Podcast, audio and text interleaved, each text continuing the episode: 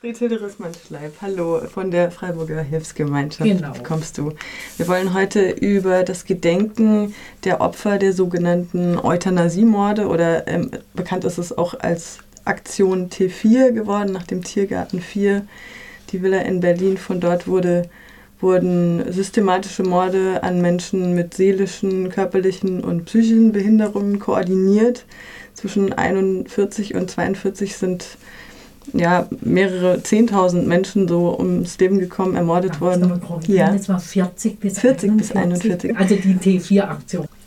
Jetzt hatten wir hier in der Berichterstattung vor kurzem auch schon den Zustand des ähm, Gedenksteins auf dem Hauptfriedhof. Da wurde der Zustand der bemängelt und das hat sich inzwischen sogar auch schon gebessert. Unser Kollege, der Michael Menzel, hat einen offenen Brief zu dem Gedenkstein für die sogenannten Euthanasieopfer geschrieben und ihr habt als FHG unter anderem darauf geantwortet. Es geht um die Frage, wie Gedenken stattfinden soll. Ich war jetzt kürzlich in Berlin und habe äh, das Denkmal dort gesehen und das ist ja eigentlich vorbildlich, könnte man mhm. schon sagen. Das ist mehrere Meter Gedenkplatte auf Deutsch, Englisch, leichte Sprache in Brei, für ähm, Sehbehinderte, auf, mit Audio. Sowas würde man sich ja eigentlich wünschen. Woran hapert es denn in dieser Stadt? Naja, ich denke, ich glaube nicht nur in dieser Stadt. Insgesamt muss man natürlich sagen, dass die Opfer der T4-Aktion und auch der Morde danach, es war ja mit der T mit Beendigung der T4-Aktion nicht zu Ende, die äh, Tötung oder Ermordung von psychisch kranken, geistig behinderten Menschen. Mhm. Ähm, das wurde lange eigentlich verschwiegen, beziehungsweise war einfach kein Thema. Es war sicher zum einen kein Thema, weil die Angehörigen sich sehr geschämt haben, mhm. weil diese eugenische Gedanken, die ja letztendlich ja, die Begründung auch waren für die ähm, T4-Aktion und für die Zwangssterilisation, das fing ja alles schon 33 oder noch früher an, mhm. ähm, die waren ja nach wie vor in den Köpfen. Ich behaupte mal, die sind mhm. auch heute nicht mhm. weg. Mhm. Und ähm, dadurch war es für die Familienangehörigen oft sehr viel sehr schambesetzt. Mhm. So nach dem die Gedanken eben, naja, meine Familie ist ja nicht gesund, meine Familie hat kranke Gene, meine Familie gibt was weiter. Ich erzähle um Himmels Willen nicht, dass ein Verrückter aus meiner Familie ermordet wurde, weil das heißt ja, dass ich vielleicht auch verrückt bin oder verrückt werde. Mhm. Das hat sicher mit einer Rolle gespielt. Zum anderen hat sicher auch eine Rolle gespielt die, die Funktion der Ärzte. Viele mhm. der Ärzte aus der NS-Zeit, die jetzt nicht ganz an der Spitze dieser Aktionen standen, die haben ja hinterher schlichtweg weitergearbeitet. Mhm. Also wir wissen, dass manche Ärzte die Gutachten im Dritten Reich gemacht haben, also zur Zwangssterilisation zum Beispiel, hinterher Gutachten bei Entschädigungsfragen gemacht haben mhm. bei derselben Person. Also muss man sich mal auf der, muss es sich mal überlegen. Mhm. Genau, aber jetzt nochmal zurück mit mhm. dem Gedenken. Also ich bin schon der Meinung, dass Freiburg sich auch anfängt darum zu kümmern. Mhm. Wir hatten ja äh, 2015 die Ausstellung in der Sparkasse, hinterher nochmal im Vierebahnhof und so weiter. Über Mutter wird nicht gesprochen. NS-Euthanasiemorde an Freiburger Menschen. Da war die Resonanz enorm. Also hm. wirklich, das hat uns völlig überrascht. Wir sind eben inspiriert gewesen von dem Besuch in Berlin. Das mhm. hat uns eigentlich inspiriert, äh, diese Ausstellung zu machen. Und unser Wunsch war es vor allem, den Opfern einmal den Namen wiederzugeben, überhaupt wieder ins Gedächtnis mhm. zu holen, aber natürlich auch damit ein Stück auch Würde zurückzugeben, was natürlich angesichts dessen, dass sie ermordet wurden, nie, nie eine Wiedergutmachung gibt es da einfach nicht. Mhm. Ähm, ich muss sagen, die Stadt Freiburg hat da schon recht positiv darauf reagiert. Wir hatten dann, auch jetzt sind wir im Beirat für die NS-Dokumentationszentrum, mhm. sind wir im Beirat, was ja einfach ein Zeichen ist, das Thema soll auf keinen Fall untergehen. Nichtsdestotrotz ist es, glaube ich, nicht in allen Ämtern angekommen. Also zum Beispiel, ist einmal der, der Stein auf dem Friedhof, mhm. der ja in einem miserablen Zustand war.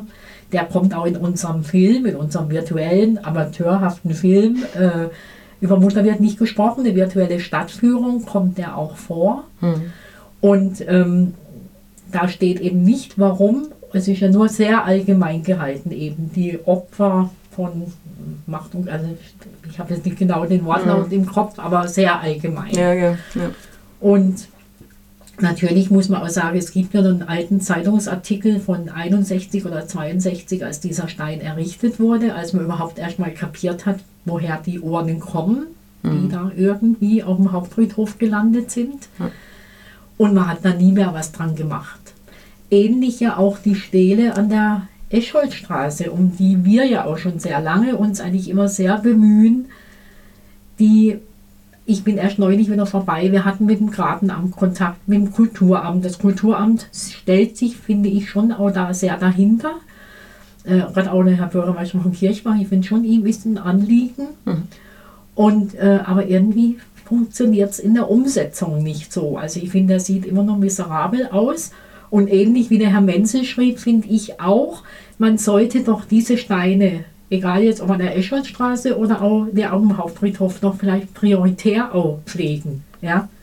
Ja, sollte man. Da Ja. liegt dann der Haufen Laub wochenlang, also wo ich denke, das ist überhaupt kein.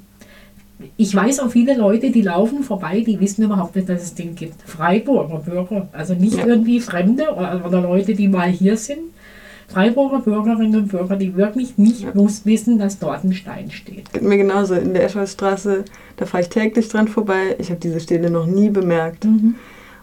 Das spielt ja schon auch mit rein in, wie geht man mit dem Gedenken um diese Menschen um. Ne? Also ein, zum einen gibt es wohl eine Namensliste der Opfer, habe ich jetzt ähm, von Kollegen auch gehört. Aber dieser Stein ist total, also auf dem Hauptfriedhof, der ist sehr anonym gehalten. Da steht auch nur abstrakt im Gedenken an Opfer von Gewalt und, und Geherrschaft und Willkür, glaube ich. Genau, von 33 bis 45 auch sehr, sehr, sehr allgemein gehalten. Am 9. August, auch das stand in dem offenen Brief von Michael Menzel, jährte sich zum 80. Mal der Tag, an dem der erste Deportationstransport mit 45 Personen nach Grafeneck ging. Ähm, der 9. November wird ja normalerweise hier auf dem Platz der alten Synagoge begangen. Dieses Jahr war das ein bisschen weniger. Wieso ist da so wenig Aufmerksamkeit? Also ohne jetzt die Opfergruppen Nein, das gegeneinander ja, ausspielen aber zu das wollen. ist ja genau ein Ja. Problem, glaube ich, Mhm. dass man ganz schnell in so eine Rolle reinkommt, dass Mhm. man Opfer, Opfergruppen gegeneinander Ja. fast in ihrer Wertigkeit, sage ich mal, äh, irgendwie bestimmt. Ja. Ja. Und das will ja keiner. Also es wäre ja Mhm. das Letzte. Ich finde, jedes einzelne Opfer, egal warum, Mhm. ist wert, dass man erinnert. Ja. Und der 9. August ist völlig richtig. Auch das hatten wir uns schon mal überlegt, dass wir dort an der Stele eine Veranstaltung machen möchten. Wir machen oft auch, wir haben ja dafür gesorgt, zusammen mit der Stolperstein-Initiative, mit Marlies Meckel und Silvia Böhm-Schneider, dass auch Stolpersteine für Euthanasieopfer hier in Freiburg liegen. Mittlerweile elf, elf oder zwölf sogar jetzt. Und da machen wir eine Stolpersteinputze und haben gedacht, wir fangen damit an am Stein, also an der Stele. Das Problem war, wir haben einfach die Mainpower mitgehabt, um das durchzuführen. Und dann natürlich noch Corona hat auch alles erschwert. Ja. Wir hatten ja, ja Glück in Anführungszeichen, dass in unserer Gruppe die Frau Schäuble, Irene Schäuble, die jetzt 93 Jahre alt ist und nach deren Mutter wurde jetzt ja eine Straße benannt. Die Emma, äh, die Else Wagner Straße. Gerade vor vier Wochen war die Straßenumbenennung. Das sind erste, erste Anzeichen oder erste Wege, genau diese Opfergruppe auch wirklich aus dem Vergessen rauszuholen. Mhm. Weil die Straße steht ja für alle anderen Opfer auch. Mhm. Okay, also wir sehen kleine Schritte in Wir die richtige sehen auf Richtung. alle Fälle kleine Schritte, aber Mhm. ich glaube, man muss enorm dranbleiben und die Stele ist nach wie vor auch für uns, sowohl die Stele als der Stein auf dem Hauptfriedhof, wirklich ein Ort, an dem einfach Veranstaltungen, Gedenkveranstaltungen stattfinden sollten Mhm. und die auch nochmal verändert werden sollten dahingehend, dass man auch weiß, wenn man davor steht, wer da eigentlich begraben ist, beziehungsweise für wen die Stele steht. Mhm. Weil das gerade, ich glaube, das wissen die allerwenigsten. Keiner weiß mehr, dass hinten dran die Kreispflegeanstalt war. Mittlerweile ist es für jeden die Universität. Ja, aus der immerhin. Für die Eltern, also sagen wir meine Generation, wir wissen noch, dass da das französische Militärkrankenhaus Mhm. war. ja. Aber ich glaube, äh, das ist mittlerweile auch bei vielen aus dem Gedächtnis schon. Mhm. Das war auch sehr abgeschottet, das darf Mhm. man natürlich auch nicht vergessen. Damit ist auch kein Ort gewesen, an dem man sich bewegt hätte. Ja. Und die Kreispflegeanstalt war immerhin der Ort, aus der dann die Deportationen Also hier in Freiburg, in Freiburg ja, war ja. das der. Ort. Ich meine, viele mhm. Freiburger sind natürlich über das Zentrum für Psychiatrie oder damalige Heil- und Pflegeanstalt Emding natürlich nach Grafeneck gekommen. Mhm. Das darf man nicht vergessen. Mhm. Äh, in der Kreispflegeanstalt waren Menschen aus Freiburg, aber auch aus dem ganzen Kreis eben. Deshalb auch Kreispflegeanstalt. Mhm. Und waren sicher die Menschen, die am meisten auch damals aus der Gesellschaft rausgefallen waren. Mhm. Also die schon auch aus körperlichen Gründen oder sonst wie keine Angehörigen hatten, einfach Pflege, Pflege bedürft haben. Am Anfang war ja die Pflegeanstalt wirklich eher eine sehr vorbildliche Einrichtung. Mhm. sie so um 19, okay. also für damalige Zeit. Ja? Mhm. Man muss ja immer schon auch historisch sehen. Ja. Kann denn der Gedenkstein in Grafeneck-Modell stehen, auch für ein mögliches Gedenken hier in Freiburg? Ich weiß gerade nicht, ob man das abkupfern sollte. Ich finde vielmehr, man sollte die Steine als solche, sollten wir ja vielleicht sogar stehen lassen, weil die ja auch hm. nochmal Ausdruck für was sind. Also hm. die Stele ist ja auch sehr schön, finde ich. Hm. Die ist auch die Schrift auf unser Betreiben hin und auch von der Stolperstein-Initiative und der VVNA. VVNBDR? Ja. hat sich da auch sehr eingesetzt. Also von daher äh, da sind auch jetzt nochmal die Buchstaben nachgezeichnet worden, der Stein ist geputzt worden. Mhm. Aber es geht ja auch um diese kleine Grünfläche drumherum. Das ist ja wie ein Grab praktisch, die mhm. Größe eines Doppelgrabes. Mhm. Und die müsste einfach auch gepflegt sein, weil die müsste einem ins Auge fallen mit blühenden Blumen und so weiter. Mhm. Natürlich kann man sagen, das kann man doch alles ehrenamtlich machen. Aber das ist halt nicht so einfach. Und ich finde auch nicht, dass das nur der Initiative einzelner Menschen äh, äh, bleiben sollte, sondern dass das wirklich auch eine, eine städtische Aufgabe ist. Der Vergleich mit den äh, Kriegsdenkmälern fiel dann auch in unserem mhm. offenen Brief. Ähm, da schafft die Stadt es ja auch, ja. die äh, Denkmäler zu pflegen. Ähm, ja, wie geht es denn jetzt weiter? Also wir hoffen natürlich, der Arbeitskreis besteht ja weiter. Ich sehe schon eine Chance auch durch die Mitarbeit in dem Beirat für, die NS äh, für das NS-Dokumentationszentrum, mhm. weil ich einfach denke, damit schafft man eine Öffentlichkeit. Wir sind als Gruppe und ich glaube, wir stehen wirklich für die Menschen ähm, der Euthanasie-Morde. Äh, äh, mhm. ähm, einfach ein eine, Ort, wo wir doch sehr offiziell die Dinge anmahnen kann. Im Moment geht es natürlich um die Ausgestaltung des Zentrums, aber nichtdestotrotz gehört es ja mit dazu. Also man kann den einerseits jetzt ein neues Zentrum bauen, was, sehr, was ich für sehr, sehr wichtig halte, aber trotzdem gibt es ja die Orte in der Stadt. Mhm. Und die Orte machen die Dinge noch erlebbarer als ein Dokumentationszentrum. Mhm. Wenn ich nämlich davor stehe und da vielleicht auch eine Führung habe, wo mir jemand sagt, da war die Mauer. Oder ich weiß, ich hatte vor Jahren mal mit einer alten Dame, die im Stühlinger wohnte, die sagte, ja, ich erinnere mich noch als Kind. Mhm.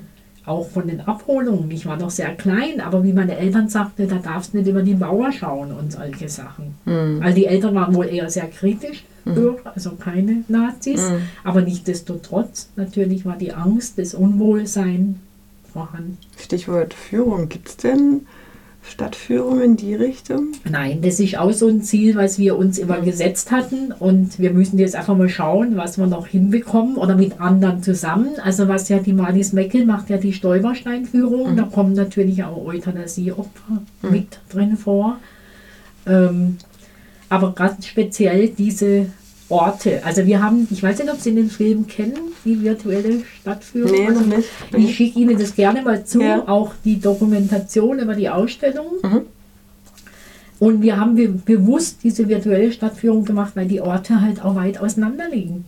Mhm. Da ist der, eben die Stele in der Escholzstraße, der Stein auf dem Hauptfriedhof. Mhm. Ja, das Gesundheitsamt, was ja auch eine große mhm. Rolle spielte, was ja heute gerade immer an dem Ort ist, was damals war. Dann die Kliniken natürlich, die mhm. ja trotz allem, auch wenn jetzt hier in Freiburg niemand direkt aus der Klinik äh, nach Grafeneck deportiert wurde, aber Gutachten, Zwangssterilisation in der Uniklinik, Urologie, Frauenklinik.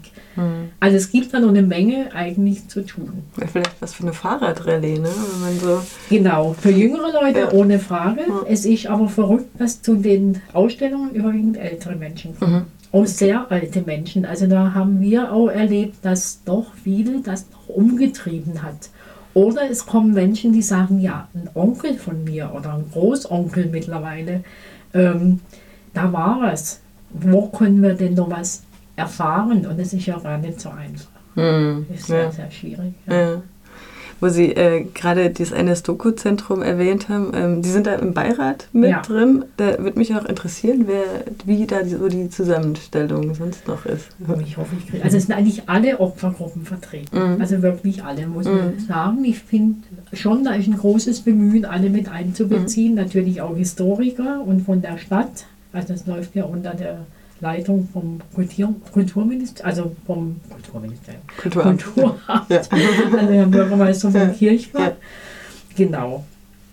Ähm, dann natürlich jetzt die, die Leiterin, die neue. Julia Wohlrapp. Mhm. Genau, die Ja. finde ich ja auch nicht, also ich glaube, die bringt da auch nochmal neue Impulse rein. Mhm. Bin ich eigentlich sehr überzeugt davon. Mhm.